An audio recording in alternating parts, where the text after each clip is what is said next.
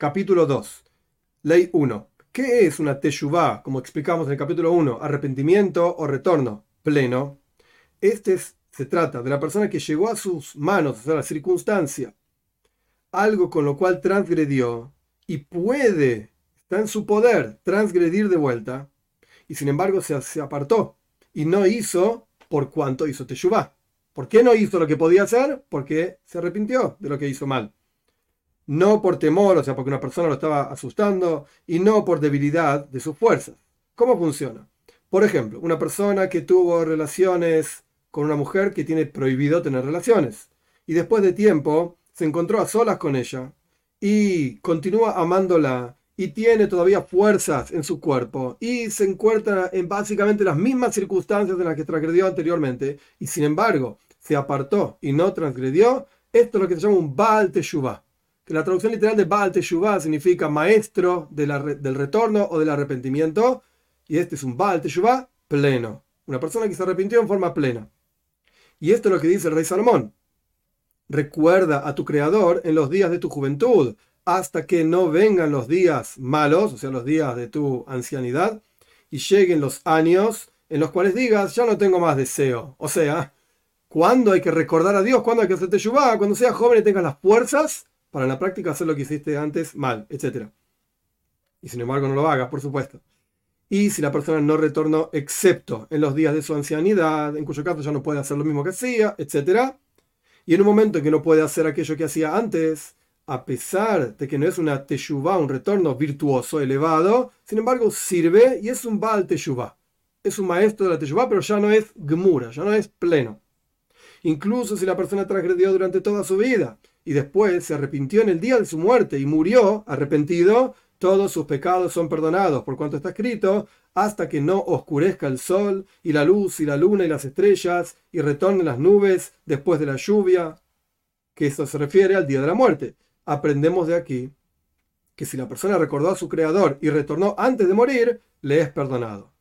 2. ¿Y en qué consiste la teshuvah, el arrepentimiento? Consiste en que abandone el pecador su pecado y lo quite de su pensamiento y se comprometa en su corazón de no volver a hacerlo. Por cuanto está escrito que abandone el malvado su camino, etc.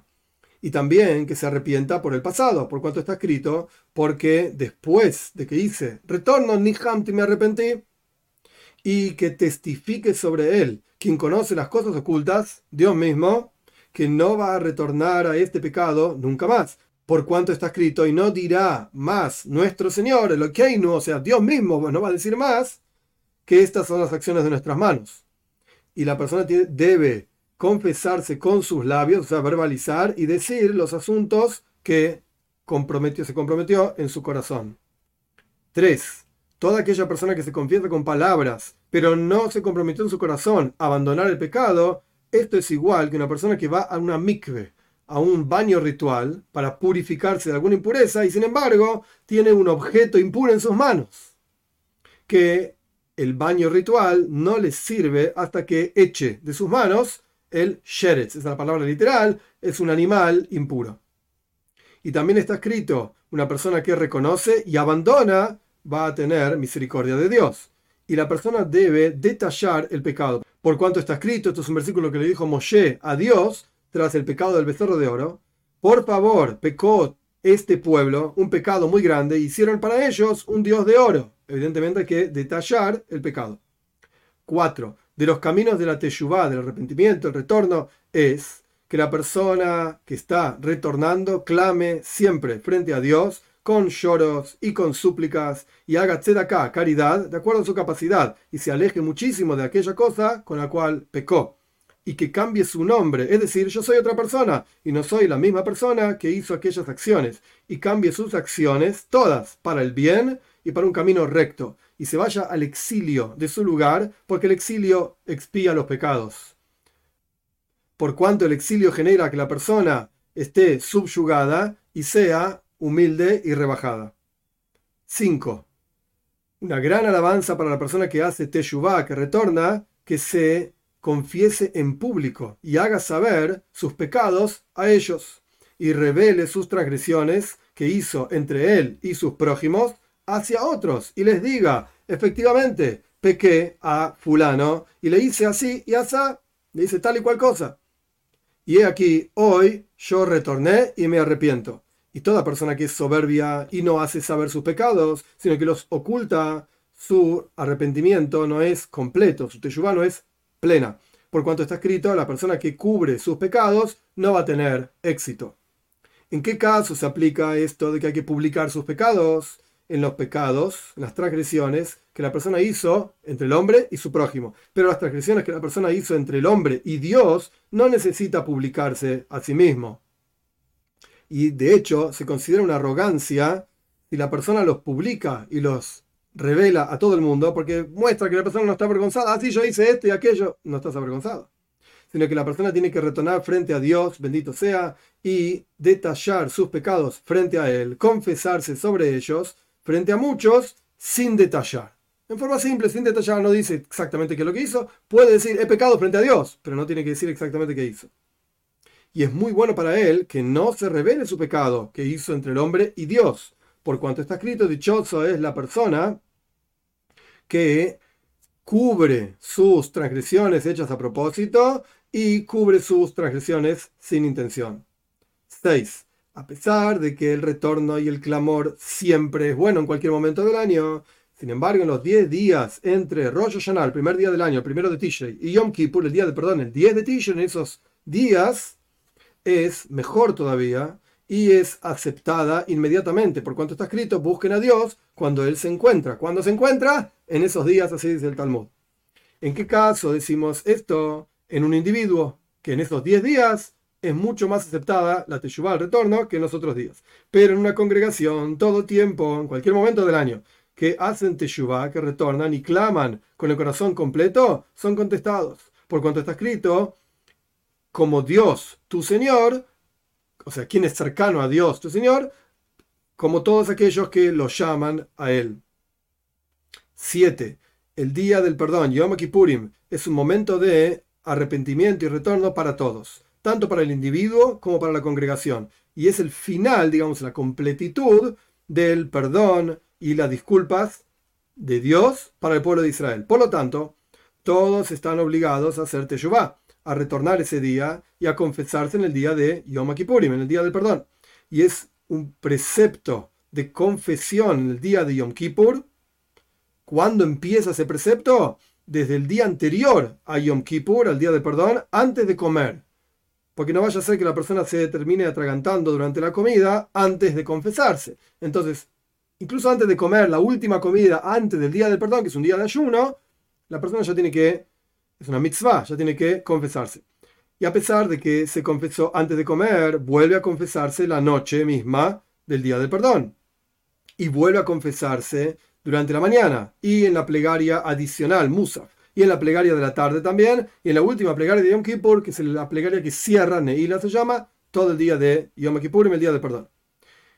¿Y cómo se confiesa, en qué momento del rezo se confiesa, un individuo después de su rezo. Tefilá, en este contexto, y lo vamos a estudiar mucho más ampliamente, las leyes de Tefilá, se refiere a las bendiciones que la persona dice frente a Dios directamente, como dice el Talmud, que Abde Kamemare como un sirviente frente a su maestro, directamente hablando con Dios. No en toda la estructura que está alrededor de esas bendiciones. Entonces, después de esas bendiciones, la persona se confiesa. Y aquel, aquella persona que está guiando a toda la congregación en el rezo, en medio de su rezo, en la cuarta bendición, como va a ser explicado en otro lugar. 8. La confesión que acostumbran a decir todo el pueblo de Israel es, pero nosotros, como dijimos anteriormente, Hatanu, Ovinu, Pashanu. Hatanu son pecados sin intención, Ovinu son pecados con intención, pero porque la persona no pudo aguantar, no lo hacía a propósito, no podía aguantar a pesar de que sabía que estaba mal, y Pashanu significa pecados que la persona hizo a propósito para enojar a Dios. Y este es el asunto central de la confesión. Las transgresiones que la persona se confesó sobre ellas en un Yom Kippur, un día del perdón, vuelve a confesarse sobre ellas en el próximo día del perdón o en otro día del perdón, a pesar de que continúa con su retorno, con su arrepentimiento, digamos. Por cuanto está escrito, porque mis pecados yo voy a hacer saber y mis transgresiones están frente a mí siempre. 9. Ni Teshuvah, ni el arrepentimiento y retorno, ni Yom Kippurim, ni el día de perdón expían excepto las transgresiones que están entre el hombre y Dios, que la persona hizo frente a Dios. Por ejemplo, una persona que comió algo prohibido o una persona que tuvo relaciones en forma prohibida y este tipo de cuestiones, con una persona prohibida. Pero las transgresiones entre el hombre y su prójimo, por ejemplo, una persona que le dañó a su prójimo, una persona que maldijo a su prójimo, o le robó, y este tipo de cuestiones, no son perdonadas para él nunca, hasta que le dé a su prójimo aquello que le debe dar y lo apacigüe. Son dos cuestiones acá. Por un lado, pagar lo que uno corresponde, lo que corresponde pagar, y por el otro lado, pedir perdón, apaciguarlo. A pesar de que la persona le retornó el dinero que le debe al otro, tiene que apaciguarlo y pedirle perdón. Incluso si la persona no molestó a su prójimo, sino solamente con palabras, le dijo alguna cosa que no correspondía decirle, etcétera, lo insultó, tiene que apaciguarlo y tiene que pedirle perdón hasta que el otro le perdone. Si el prójimo no quería perdonarlo, entonces aquella persona que pecó frente a su prójimo tiene que traerle una fila de tres personas de los conocidos del prójimo y pedirle a él que lo perdonen. Las tres personas le piden a quien pecaron que perdone al pecador. Si no se apaciguó a ellos y la persona no quiere perdonar, entonces hay que traerle una segunda vez y una tercera vez. Tres amigos, digamos.